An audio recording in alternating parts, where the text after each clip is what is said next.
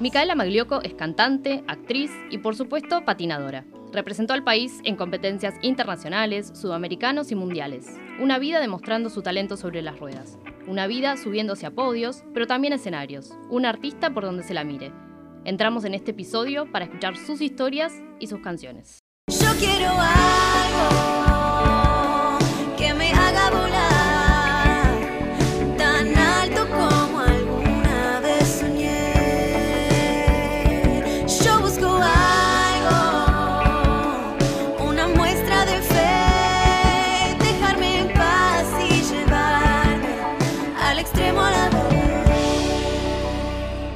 Bienvenida, Mica, ¿cómo estás? Muchas gracias, todo en orden, por ¿Todo suerte. bien? Bueno, eh, como decíamos, sos patinadora, pero también sos cantante, sos actriz, eh, nada, una persona, un artista, básicamente, eh, llena de talento. ¿cómo, ¿Cómo llegaste al mundo de la música? Ok, em, bueno, yo, yo creo que, que, siempre, que siempre estuve ahí, digamos. A lo que sí llegué en un determinado momento fue eh, a, a empezar a hacer mis propias canciones, pero todo lo que yo hice, básicamente desde que empecé a tener conciencia y elegir mis actividades, estuvo siempre relacionado con la música. Em, desde muy chiquita, a los dos años, por ejemplo, que todavía ni siquiera hablaba bien, eh, le pedí a mi mamá que me llevara a ballet y mi mamá tenía una amiga de ella que era como bailarina, Ujú. súper, súper pro y tenía su propio estudio, entonces yo súper chiquita. em, no había ni ropa para mí, ¿me entendés? Como, pero ella, que- ella estaba como que quería ir y bueno, mi mamá empezó a llevar a clases y yo todo porque me gustaba la música y, y bailaba. Y eso fue lo primero que hice, digamos, ballet. Y Ujú. empecé clases de danza española y a tocar las castañuelas y todo.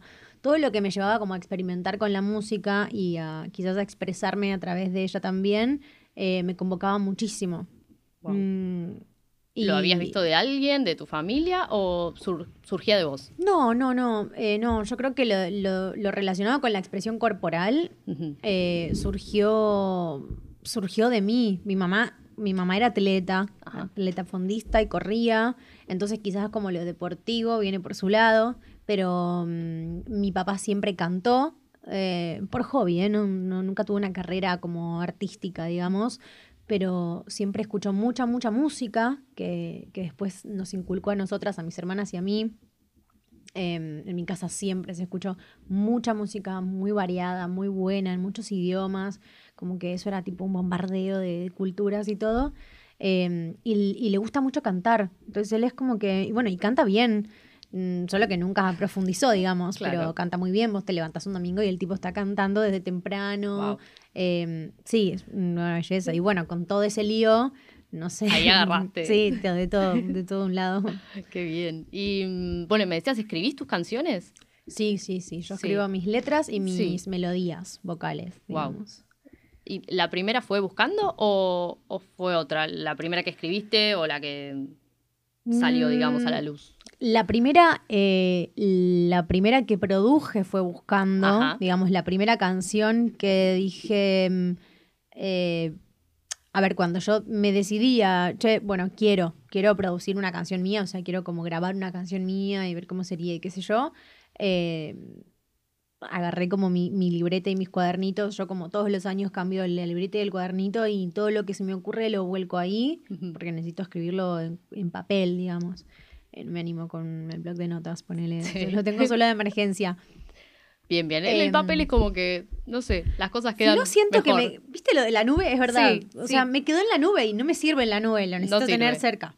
Bien. Em, así que, bueno, es como que ahí vuelco todo, lo que se me ocurre, lo que me parece lindo, y a veces hay cosas que escribo que ni siquiera tienen eh, la finalidad de que se conviertan en una canción, simplemente escribo porque, no sé, así como que a veces lo necesito. Sí, como una terapia también a veces. Totalmente. Em, y esto era algo que había escrito una vez ahí medio como en, en mis, unas horas largas de espera como arriba del auto. Sí. Y mm, cuando fui a grabar esa primera canción, los chicos, los productores que, que elaboraron ese tema me dijeron como, bueno, ¿qué- ¿cuál es la letra que querés cantar? Y yo me decidí por esa en ese momento. Pero supongo, supongo no, estoy segura de que mucho antes, ponele, no sé, a los 15, 16, eh, yo empecé a escribir eh, como medio fantaseando que aunque en algún momento se convirtieran en canciones. Y ahí, si mal no recuerdo, la primera a la que inclusive le inventé una melodía y tal, se llamaba Juntos. Después, ya escuchándola un poco más de grande, me parecía como súper, súper cursi, ñoña. Entonces, bueno, la, la quedó, pero, pero sí, no O fue la primera. Bien, bien. Entonces la primera, esa la dejamos para, para el cajón, para los recuerdos, pero sí. bueno, Buscando después, es buscando la es la primera. primera que, que produ- o sea, como más este Laburada eh, y sí que grabé y que trabajé con músicos. Sí. ¿Y-. ¿Y, en qué te inspiraste, por ejemplo, para eso? Em, bueno, la historia con Buscando es rara porque, o sea, todo lo que yo escribo me, me describe mucho a mí, digamos, por, por el simple hecho de que sale de mí y porque generalmente yo escribo sobre lo que me pasa. Em, pero es algo que, como te digo, surgió de, de estar horas arriba del auto y de estar pensativa, que es algo que hago un montón, por cierto. Em, y, y es, yo creo que la canción que más me describe, es como que habla, es como si, si tuviera que, si yo tuviera un prólogo sería buscando, sin duda. Em, y los demás son como episodios, Claro. pero buscando claramente como que, como que te introduce, como, es como que me, me presenta, ¿viste? Tiene que ver un poco con, con que vos todo el tiempo necesitas expresarte, eh, expresar tu arte, digo, por ejemplo, no sé, con lo de patín, con... eh, ¿Tendrá que ver con algo de eso? O Sí. también digo, eh, porque ahora vos te estás dedicando más a la música, y habrá sido difícil también decir, bueno, ahora me paso para el lado de la música y... Sí, no, terrible duelo, o sea, alto duelo del- de, los, de los peores de mi vida. Sí. Em, y justo, justo surgió como en un momento de transición en el que yo, yo cuando escribí buscando, digamos, cuando la compuse, inclusive todavía patinaba y entrenaba eh, para competir y todo, pero mm, como que surge de una necesidad, ¿viste? Como que eso es lo que rondaba en mi cabeza en ese momento, como, como que hay algo que mm, ay, me está quedando como un vacío, ¿viste? Como hay algo que no, o, sea, o, patín o competir no me está llenando del todo, o em, hay algo más que podría obtener pero que no sé de dónde, y, mm, y, y- y pienso que quizás eso me suceda siempre, digamos. eh, que si no, no, no saldrían canciones, ¿no? O sea, Claro. la gente que pinta por ahí no pintaría cuadros, porque si ya está ok, ¿para qué va a pintar un cuadro? Pero mm, sí, es como que, como que uno se queja de eso, pero que quizás sea lo mejor. Sea la necesidad esa como de expresar cosas nuevas. Pero mm, sí, es la canción que, que más me describe y fue la primera y no fue... O sea, no, no la escribí en ningún momento pensando como, bueno, esta voy a hacer que sea la canción que más me describe porque es la primera.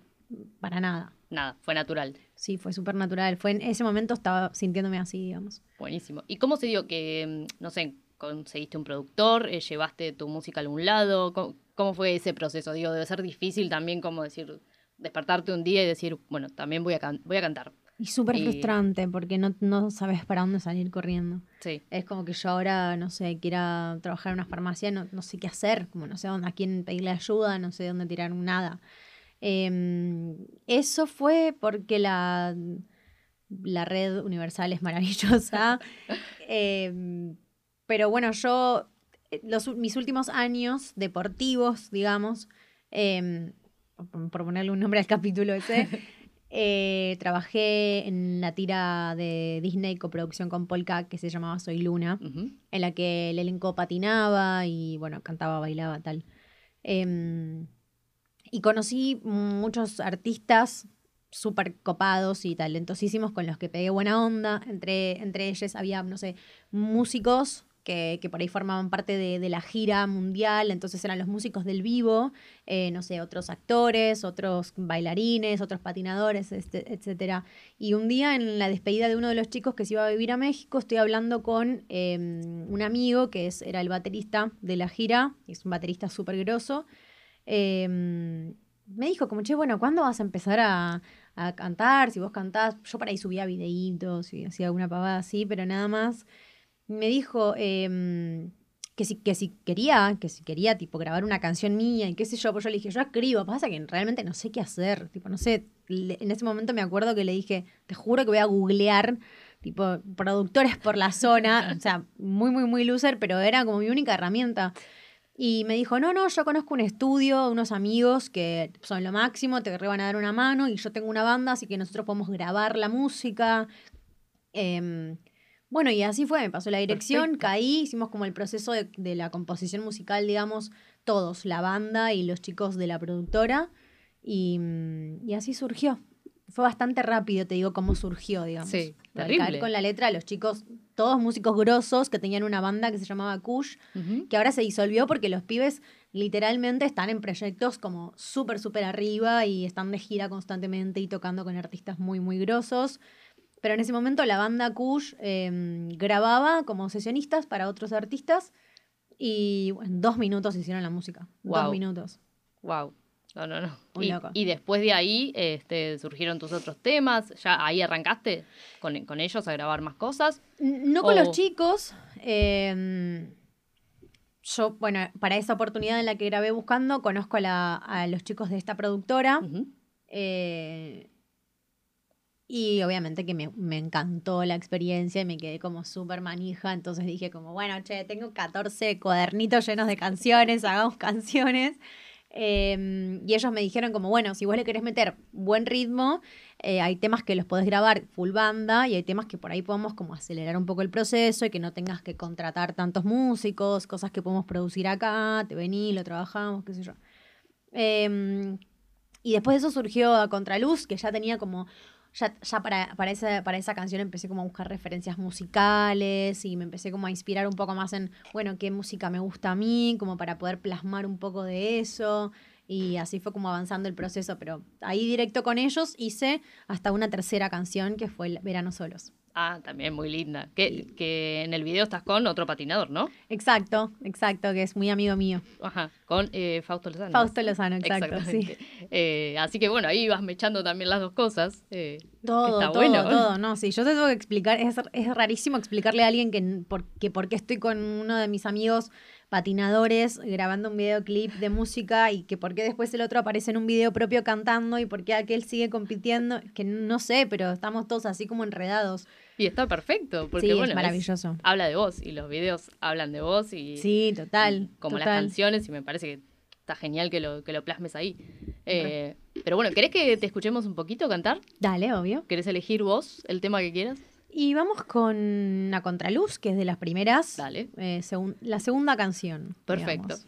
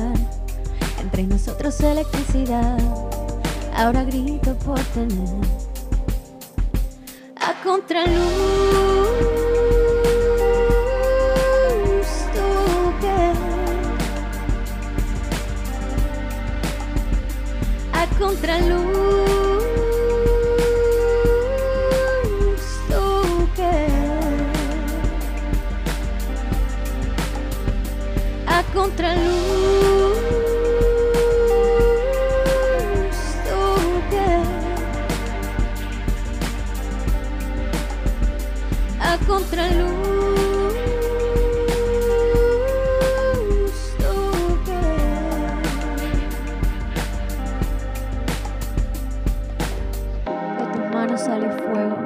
Mientras duermo en el espacio de tu pecho siento chispas que acarician mi cintura. Tenerte cuerpo a cuerpo me parece una locura. Te soñé juntando flores blancas, acercándome despacio. Te llamé con la mirada impaciente. Soltaste todo por tenerme. Me enciende lo que somos hace rato que esperaba brillo en la mañana del sol en tu espalda. Mi boca pide a gritos de nuevo alcanzarte. Tu aroma es suave. Mirándote a los ojos no hace falta hablar.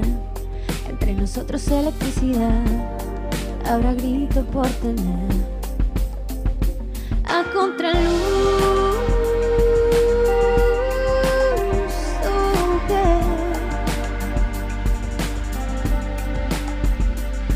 contraluz.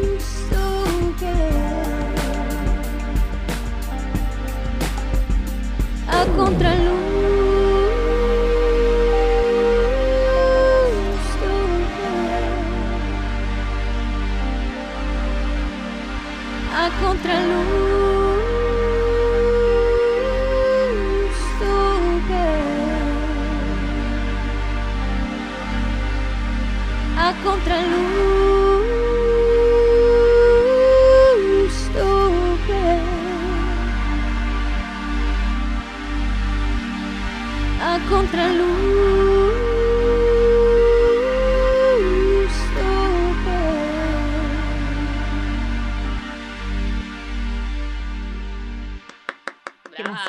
¡Qué hermoso! Gracias. Hermosa canción. Muchas gracias. Bueno, eh, ¿dedicada a alguien o en este momento? ¿O Uy, no, algo yo, que yo es que era un lío en ese momento. años más o Em, menos? Mm, te acordás. Para, no, es que esto no hace tanto. eh. Yo Ah. lo siento como súper, súper lejano. Avísame si no podemos decir nada. No, no, no, acá no hay otra secretos. pregunta. Ok. No hay secretos. Em, a ver, esto, mm, ¿qué fue? ¿El principio de 2019 quizás?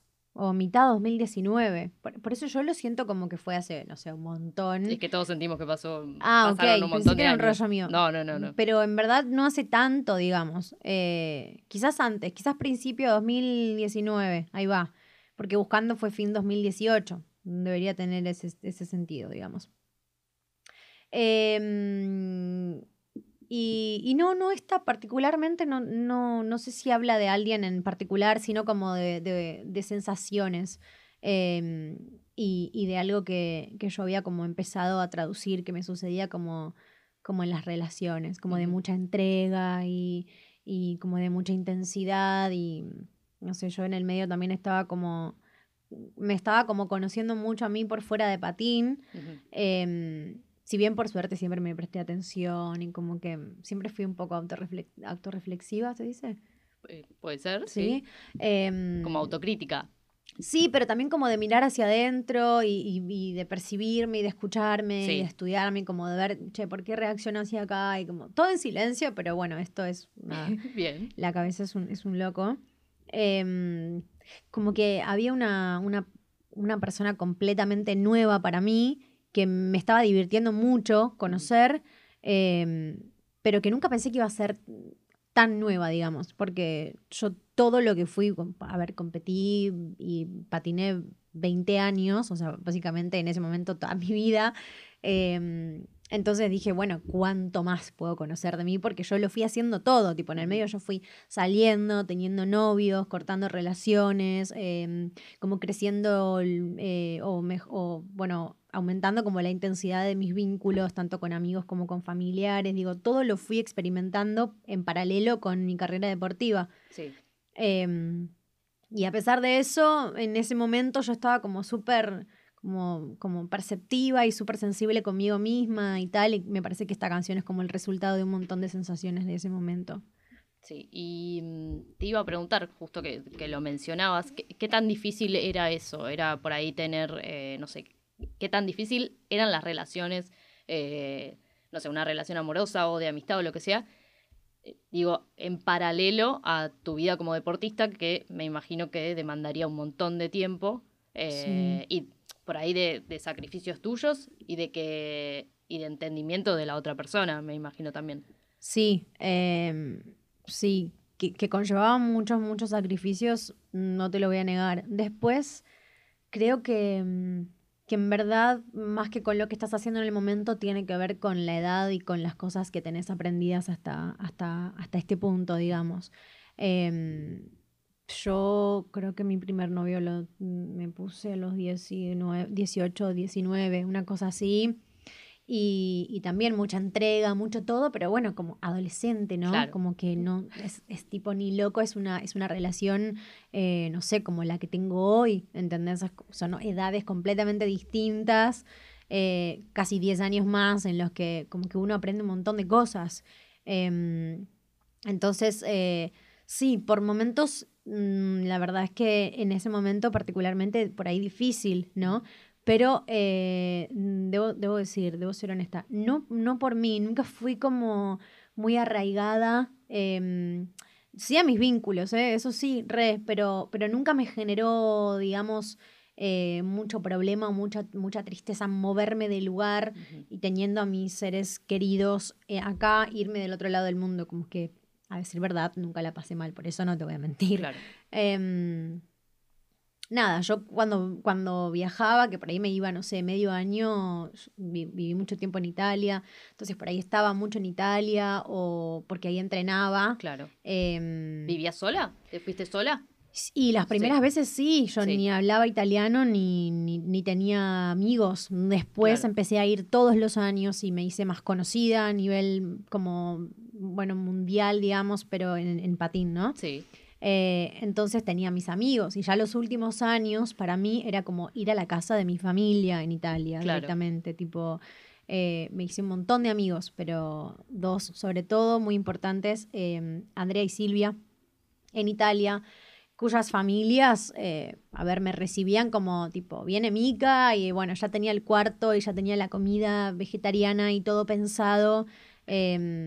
Y, y, y, así, pero los primeros años sí, me iba sola y, y, siempre me gustó mucho, la verdad. Claro. Como tenía todo ese tiempo para mí, me entrenaba como un animalito, obvio, eh, al sol, 40.000 grados, eh, o al frío, no, era, era, indistinto, digamos, pero el resto del tiempo estaba muy sola y, y siempre me gustó un montón. ¿Te gustó? Sí, rarísimo porque soy súper, súper social, es como que me encanta salir con amigos y conocer gente y charlar con extraños me encanta, pero el tiempo que estaba sola lo disfrutaba mucho.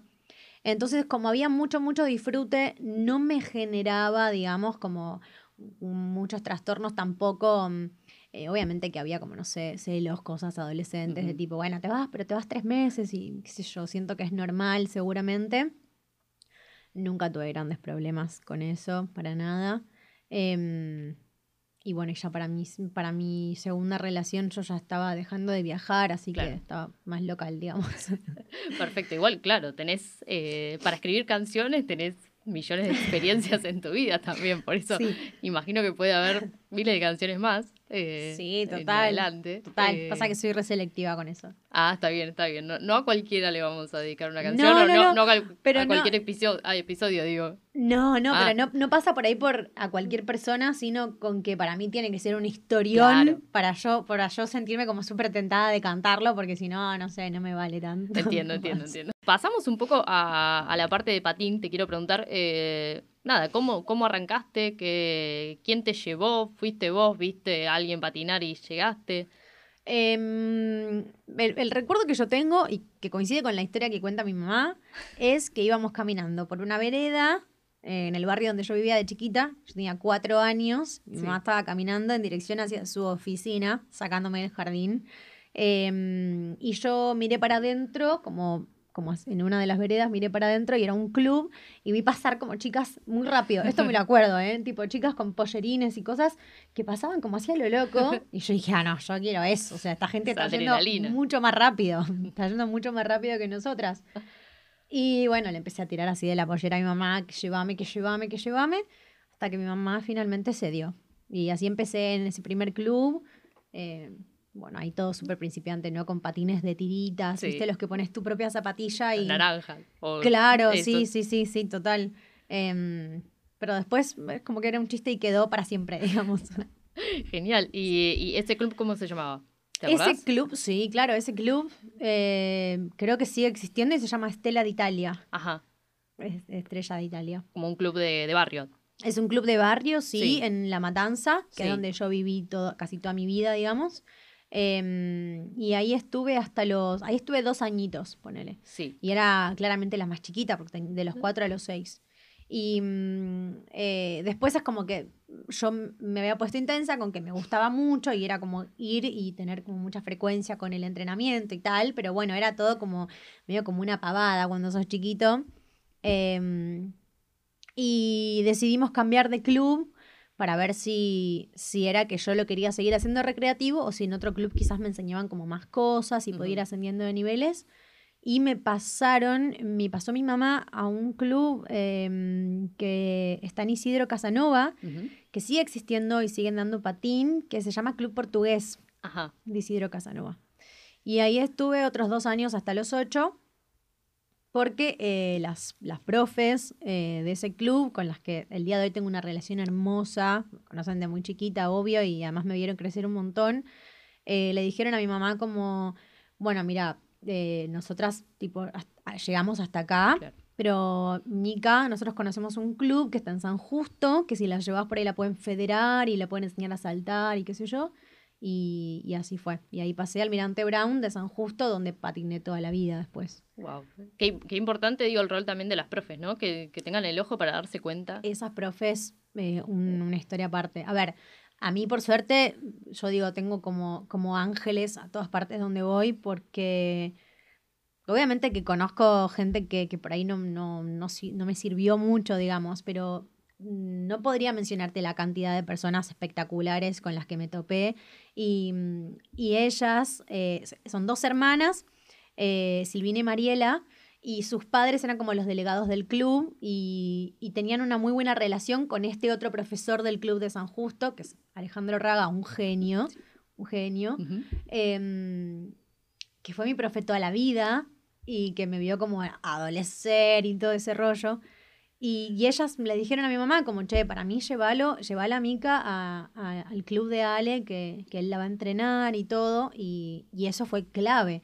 Em, no sé decir si, si ellas no me decían nada, nosotras no nos hubiéramos pasado a otro club eventualmente, quizás sí, pero, pero es clave también tener como ese envioncito, digamos, Sí. porque que alguien te lo diga eh, significa que por ahí tiene que ser ahora, ¿no? Cuando yo me dé cuenta, ¿no? Claro. Entonces, eh, sí, sí. Sí, porque aparte es un deporte en el que eh, los grandes avances los haces eh, de más chica.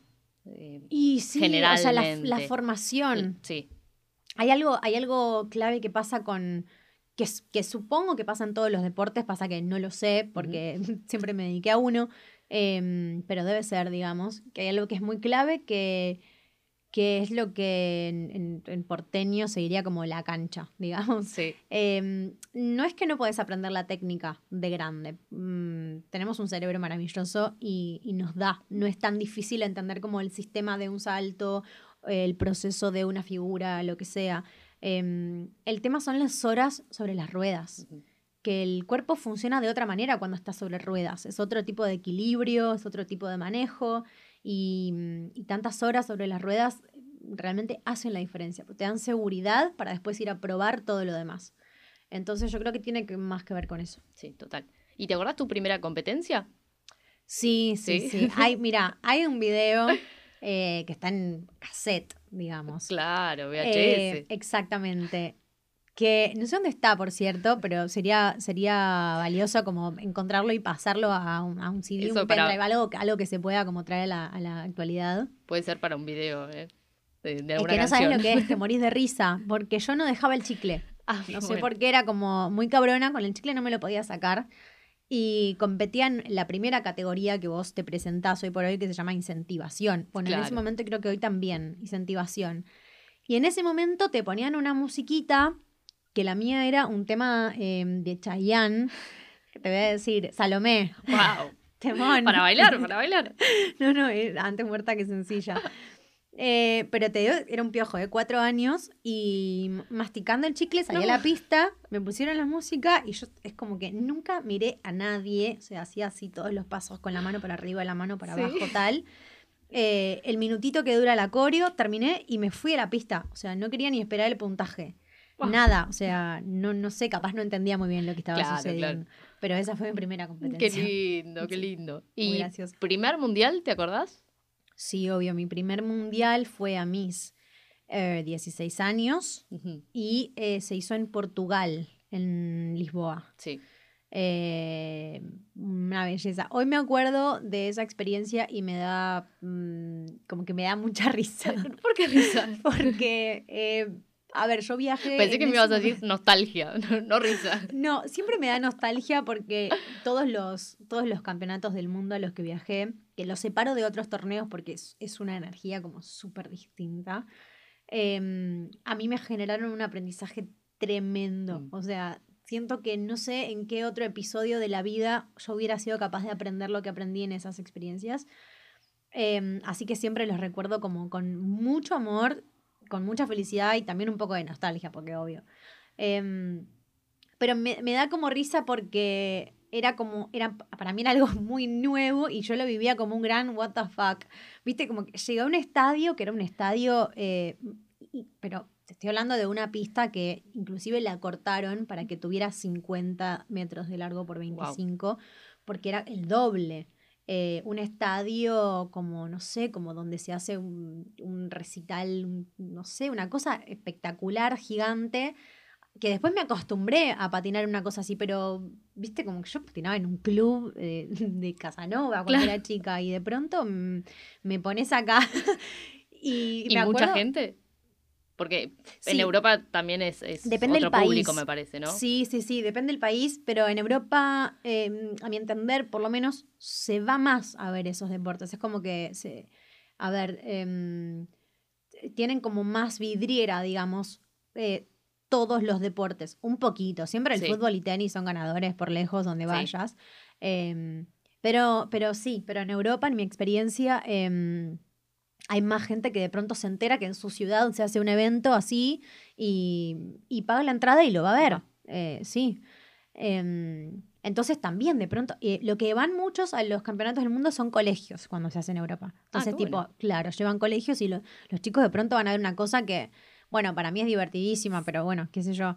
Eh, y entonces Para están- todo el que escuche este podcast es divertidísimo. Así que y bueno, es que- para, para todos nosotros es divertidísimo. O si estás acostumbrado a ver tipo un partido de fútbol, Claro. obviamente que va a ser raris, por lo menos.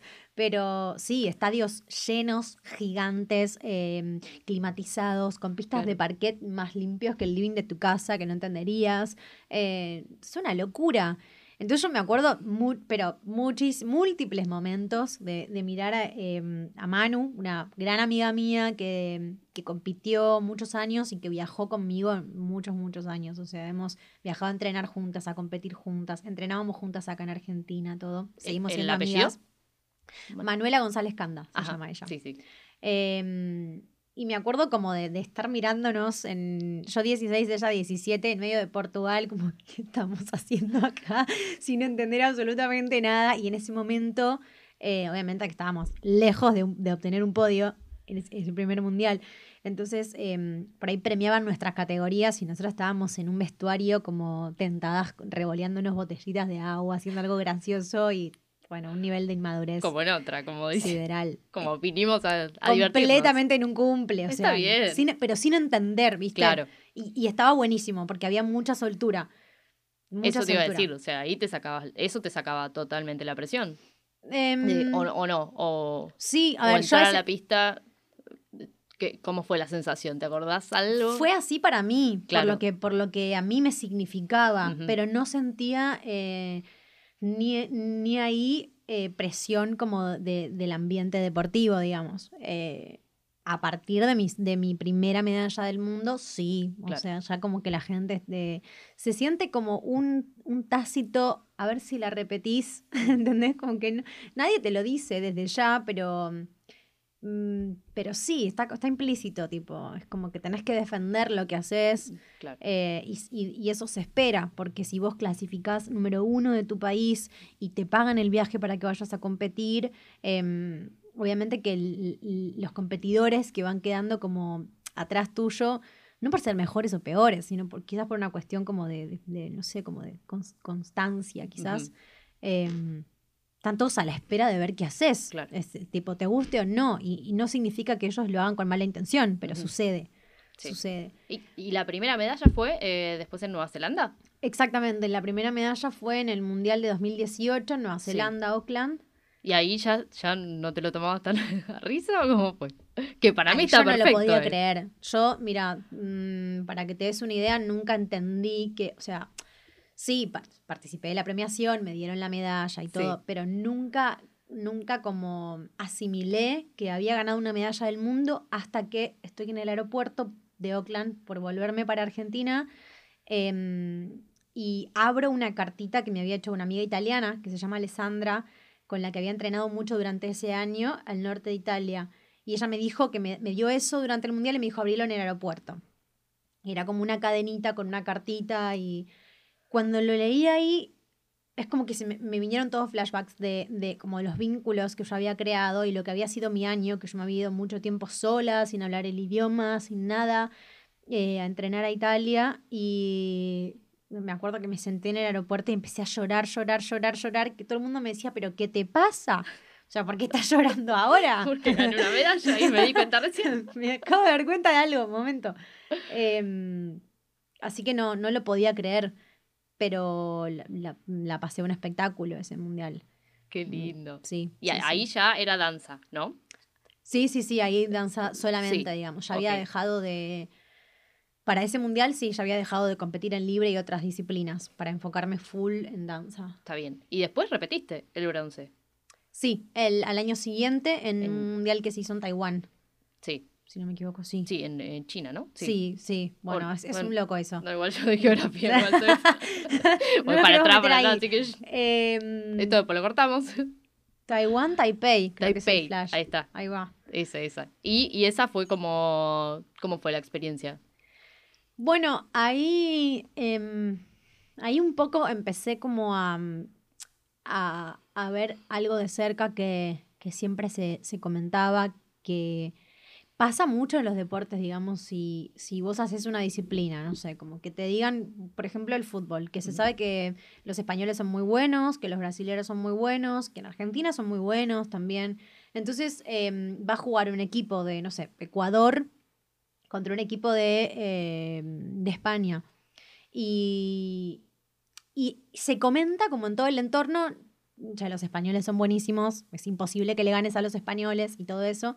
Eh, pero acá, acá sucedía también de una manera que era real, porque los italianos eran como los campeones indiscutidos eh, en ese momento. Antes eran los, los, los, los de Estados Unidos. Eh, pero a veces no era real y sucedía un poco como que políticamente siempre el italiano, mm, pongámoslo arriba. Eh, de nuevo, todas cosas implícitas, ¿no? Mm, pero, pero sucedía y, y- y no, nos hacíamos, no nos hacíamos los que no nos dábamos cuenta, digamos. Es como que esto se charlaba con mi entrenadora y se charlaba en la Confederación Argentina. es como, che, Mirá que no vas a poder bajar al- a la italiana, o mirá que no se van a bajar los italianos, mirá que tenés que ir a hacer el triple, porque por ser argentina hay que hacer el triple. Es así, para Sí. que valga lo mismo que el italiano tenés que hacer el triple. Em, entonces, para ese segundo mundial, yo ahí ya fui un poquito como, bueno, sí, impresionada. Era mi último año en categoría junior, digamos. Claro. Mundial está dividido en dos categorías, que son la misma porque son categoría mundial, pero por edad se divide para que no sea tan disparejo. Entonces, eh, hasta los 19 años inclusive era junior en ese momento y de los 20 en adelante era senior. Em, y yo, bueno, venía con esta medalla previa y la competencia en ese momento constaba eh, de dos instancias, digamos, competitivas. La primera eh, se llamaba solo dance Ujú. y cuando paso a hacer esa disciplina, me va muy bien y eh, en, el- la, en la posición parcial, digamos, venía segunda. Claro. Primera una chica italiana. Y ya como que se había empezado a discutir, que capaz no había habido técnicamente mucha diferencia, que nadie entendía y qué sé yo, pero yo estaba como chocha, y me había ido bien y no quería como estar charlando de esas cosas, digamos. No sumaba, en No. verdad, ¿viste? Eh, y tercera venía otra chica eh, italiana, perdón. Y mm, al otro día, cuando hacemos la segunda instancia de la competencia, que es la coreografía, digamos, que es lo que siempre se ve en videos y tal, eh, la chica que venía primera hace una coreografía que en- en- a mi entender y por ahí al de mi entrenadora y capaz a mis amigos también, como que mm, no pasaba mucho por ahí técnicamente. Eh, por ahí muy veloz, muy veloz y, mu- y mucho show y qué sé yo, eso no se lo vamos a discutir, tipo... eh, estaba bueno, digamos, pero por ahí técnicamente no pasaba mucho. Y el puntaje la dejó primera indiscutidísima. Eh, y cuando y, y se- estábamos como disputándonos el segundo, el- yo y la otra chica eh, italiana, Sí. y mm, quedó ella arriba. Y lo mismo, como que quizás su, su coreografía había dado de qué hablar y que la Ujú. mía este y la de ella, qué sé yo, y como que arrancó todo ese juego. Yo volví a tener podio, pero mm, repetí una, una medalla de bronce habiendo podido quedar segunda, digamos. Te quedaste con la sensación de que era para más. Sí, Eh, para mí sí, mm, pero cuando yo, yo- siempre me pasó que si rindo bien y estoy contenta con lo que hice, no me enrosco. De hecho, Bien.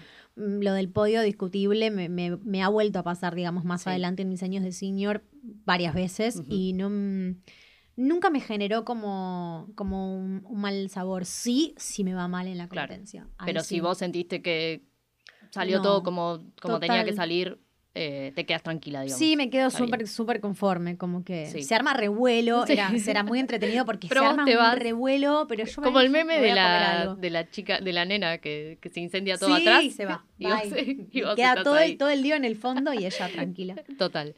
¿Qué se puede hacer para no, no ganarles a los italianos? Pero digo, pero ¿qué es lo que falta en Argentina? Que ellos eh, lo hacen como a un nivel más profesional, que por eso hay Mm, Tiene tanta que, diferencia o no. Antes que nada quiero aclarar que los italianos son los mejores Sí. indiscutidos. Pero en, ha pasado esto, que, que en oportunidades por ahí no era para distancias tan así como grandes de, entre puntaje y puntaje, o, o que quizás alguna cosa la hacía mejor un argentino, o un colombiano, o un Sí. brasilero, o lo que sea, em, y, y no, y no te la daban. Claro. Em, Es como, pero repito, son los mejores. Pero me, me tiene que ver con cosas políticas, como cosas que en realidad el deportista lo exceden por completo, por Es como que completo. no le quieran cobrar un penal, no sé, a... No tenés nada que hacer, ¿viste? O sea, Sí. vos, aunque seas Messi, de Sí. ahí adentro de la, de la cancha, mm, no tenés nada que hacer. Y Claro. podés hablar, y podés gritar, y podés bailar, no pasa nada. Eh, así como nosotros los, los patinadores estábamos todo el año entrenando, eh, la- los dirigentes y la gente que se dedica a política detrás del, del patinaje también está todo el año como laburando y haciendo política. Claro. Laburando no lo digo como sinónimo de algo positivo necesariamente. Lo digo como haciendo lo que ellos hacen, que es hacer política y, mm, y quizás posicionar, que es algo que se logró en los últimos años, por lo menos de, de- de- de- como de mi carrera competitiva, digamos. Los últimos años Argentina era un país que entraba al campeonato del mundo y es como, che, los segundos del medallero mundial, porque nosotros estuvimos posicionados ahí por, por varios años. Eh, no sé cómo estará ahora la situación, pero mm, se logró un- un- por, un, por un tiempo, pero durante mucho tiempo era como, viste, por ahí eh, la, mm, eh, la Federación como Mundial de. Patín, la, la, la FIRS, em, tiene como un representante de cada país y vamos a ver, y es, es también ver quién hace más durante el año, quién presta más el país como sede para determinados eventos, quién pone más plata para acá, quién paga más inscripciones a eventos, que eso le da plata a la Federación Mundial. eh, ¿Quién acepta más determinadas pautas, determinadas reglas? ¿Quién está más de acuerdo y no dice ni mu y se adapta? Como que todo, todas esas cosas que uno diría Sí. no puede ser porque entré a la pista y la rompí, Sí. son cosas que influyen a la hora de la competencia y que mm, nadie baja una línea, pero se sabe, digamos. Eh, y es así, es algo Sí. que, bueno, es una. Sí, una es algo con lo, con lo que conviven, que es que al final Re. va más allá del, del deportista, como que... Muchísimo más allá. Por eso, para mí, eh, algo que, o sea, que es bastante triste, porque es medio tra- como tragicómico, Ujú. pero que, que en verdad me quedó medio para siempre, es que si sos argentino tenés que ser absoluto en lo que hagas. Mm, porque, porque tenemos como, como que se, se nos, se nos tacha de algo, digamos, que noso- ni nosotros podemos como definir precisamente. em, pero no puede haber ningún, ningún huequito, digamos, en nuestra perfo. Tenemos que ser como absolutos, indiscutibles. em, porque bueno, tenemos como detrás el que, el que vamos llegando como un poquito más tarde a todo. Eh, pero a la vez, eh, ser argentino para mí es algo único. Así que yo Por- no lo hubiera cambiado por nada, ¿me entendés? Porque, Porque así es- todo era lo más divertido. Era como que uno lo vive desde otro lugar. Total. Eh, el 2011, en Campeonato del Mundo, se hizo en Brasilia. Y mm, nosotros acá en la Argentina entrenamos, en, en- bueno, entrenábamos eh, eh, en pistas que por ahí están todas rotas, pero a un nivel que no te imaginas, como un asfalto roto, lleno de pozos. Los techos se filtran y si llueve se moja la pista y tenés que poner un balde o tirar arena y patinar por alrededor eh, y eso rompe rulemanes y hace que te resbales y te caigas o que te quedes pegado y que te rompas las rodillas. O sea, cosas muy difíciles de explicar a alguien que es por ahí ajeno, pero pasan un montón de estas cosas porque no tenemos presupuesto para pagar un pistón tremendo y poder estar entrenando con calefacción y vestuarios espectaculares. Y en, y en Europa, en países de Europa, em, todos los clubes son lindos. Claro. O sea, todas las pistas están buenas, hasta las pistas que están en los parques eh, públicos, en lo, que, en lo que son las plazas acá, son un espectáculo, grandísimas, están limpias, porque son países que se manejan de otra manera, digamos, Sí. ¿no? No- Yo no estoy diciendo que Argentina está por debajo, somos países distintos, Sí, con culturas distintas. Em, y bueno, y en el 2011 eh, se hizo en Brasilia, una ciudad como súper húmeda y súper tormentosa. Y yo me acuerdo que estuvimos dos semanas y llovió 10 días, Ay, no. pero torrencialmente. La pista efectivamente era un estadio hermoso, ¿eh? que de hecho creo que se han hecho un montón de eventos deportivos como de vóley, handball, básquet, no sé, eh, importantes en ese mismo estadio. Eh, se filtraba agua. En el medio de la, de la pista caía agua. eh, y yo me acuerdo que estábamos en una práctica oficial mía el día previo a la competencia. La entrenadora de Italia, eh, pero odiada, que por favor detengan este papelón. Los chicos de Italia, todos fuera de la pista. Mi entrenadora me decía. Ya pedí un balde, ya pedí un balde. Anda, anda, metete, metete, metete, que perdemos no- tiempo Nosotros acostumbrados al balde. como súper adaptados, ¿viste? Tipo, no- acá no pasó nada, Al trago de literal. piso, no pasa nada. Mi entrenadora se metió en la pista, puso el balde, todos nosotros, tipo, todos sudamericanos, pasando por alrededor del balde, como quien esquiva una parada de bondi, y, y listo. Y ellos así, cruzados de brazos, que hasta que no se detuviera este papelón no, no continuaba el evento, creer. ¿entendés? Em, entonces, bueno, somos así, como somos más plastilina. Sí, sí, sí. Eh, Como, pero por lo menos podés pasar por, eh, por ese por ese momento, o sea, te lo tomás como de otra manera, es como, bueno, Sí. es un obstáculo que lo, pasaré. Sí, lo, voy a tener que saltar esto. Sí. ¿Y la última, última competencia, te acordás? ¿Fue, fue en Aijin? O... Sí, fue Nanjing, sí. Sí. Eh, 2017, fue mi último mundial. Eh, me la acuerdo súper caótica. Em, como, como un frenesí, pero yo no lo tenía definido, pero un poco sentía que quizás era mi último mundial. Por lo menos ya había tenido una conversación con mi entrenadora en la que le decía lo que nunca, porque yo en todos los mundiales terminaba de competir. O sea, no terminaba de competir y ya estaba como, che, el año que viene esta música y, est- y esto y vamos a entrenar acá y tal.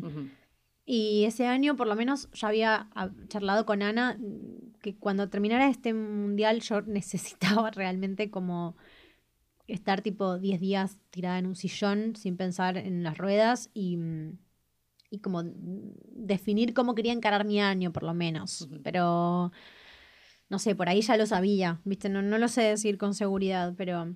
Entonces lo viví como muy intenso y... mm, y también hubo como mucha, mucha política, mucha cosa rara en el medio. eh, se había eh, tentado con, con cambiar el reglamento. Entonces ya como que los que estaban más, mm, que los que como que lo que habían votado ok a eso ya estaban como mejor vistos en la organización política, fuera de la pista, digamos.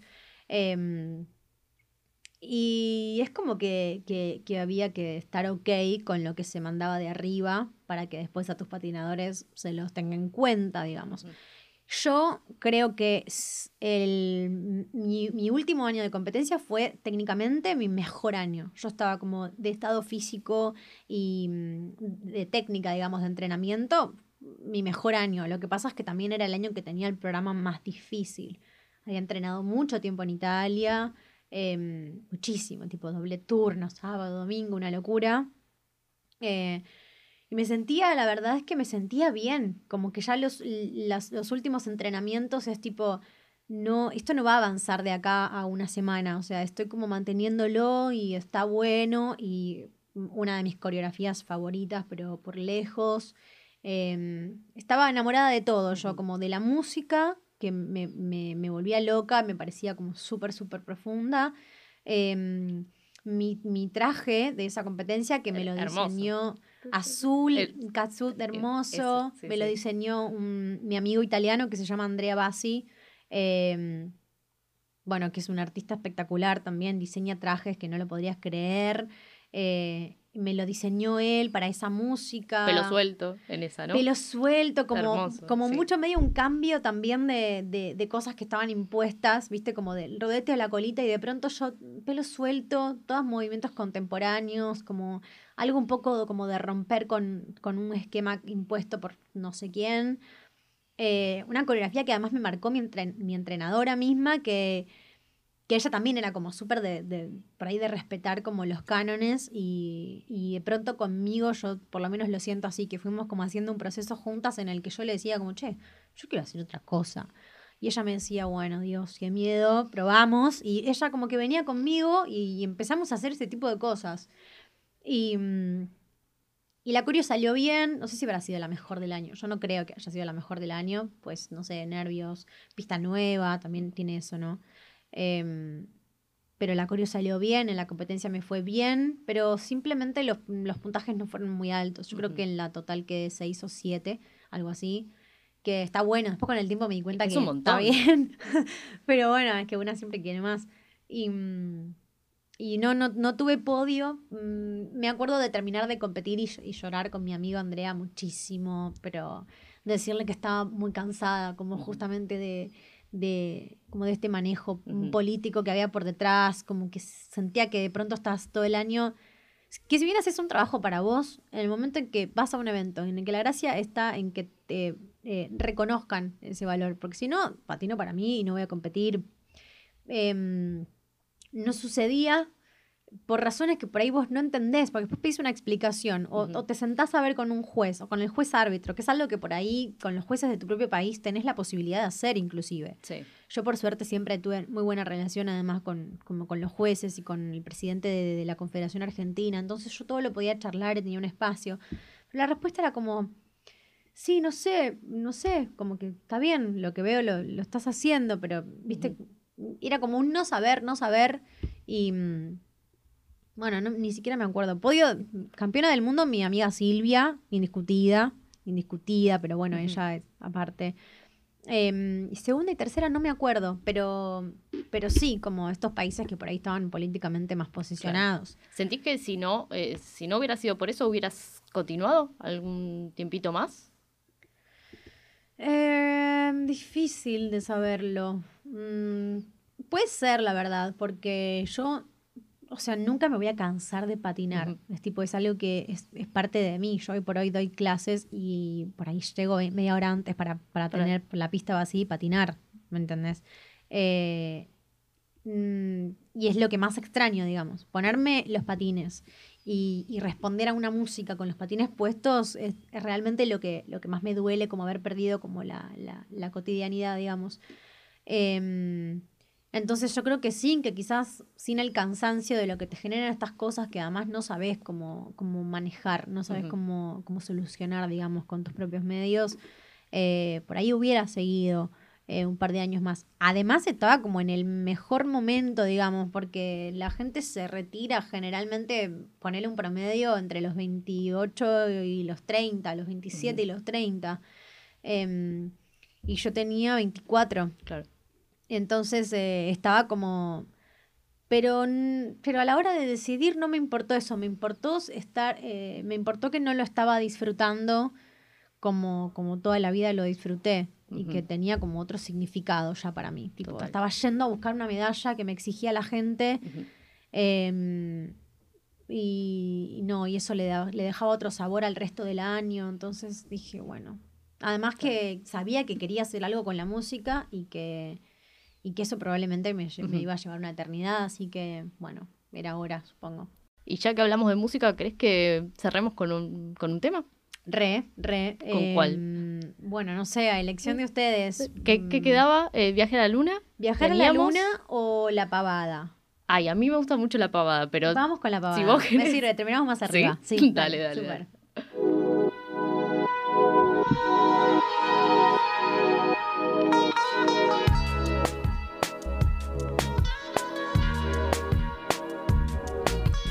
Lejos, fría, que lástima.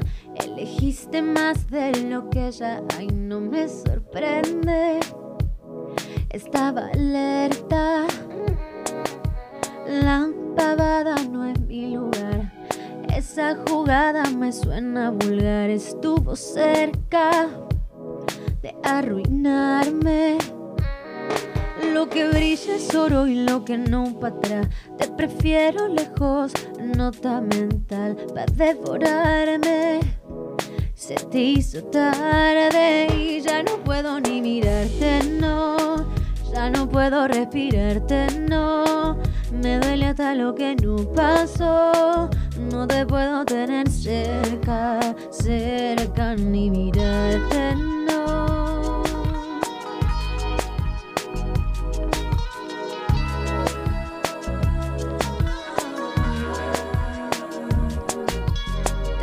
Vuelves polvo y ahí te quedas.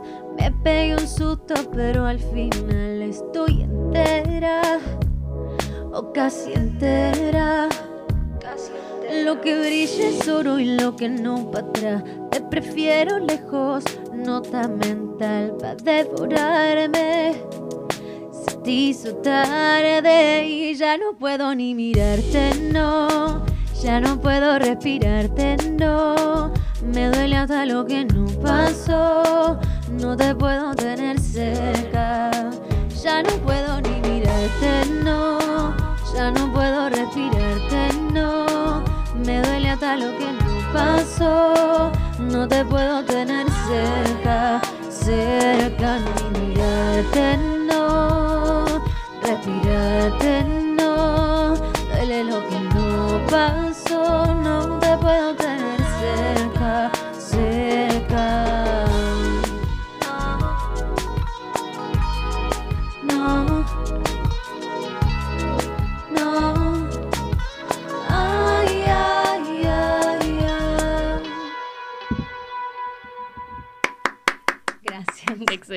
Qué lindo, hermoso tema, Muchas gracias. hermoso. Muchas Eh, gracias. bueno, Mica, un millón de gracias por, por este espacio, por tu tiempo. No, vos por la invitación. No, obvio. por favor.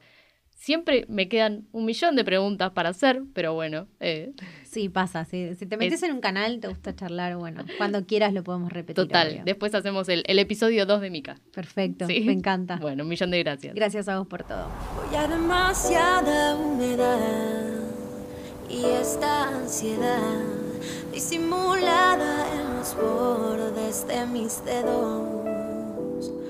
Culpa de siempre estar buscando algo. Culpa de dormir pensando en hacer. Recorro la ciudad, nunca dejo de buscar. Es tan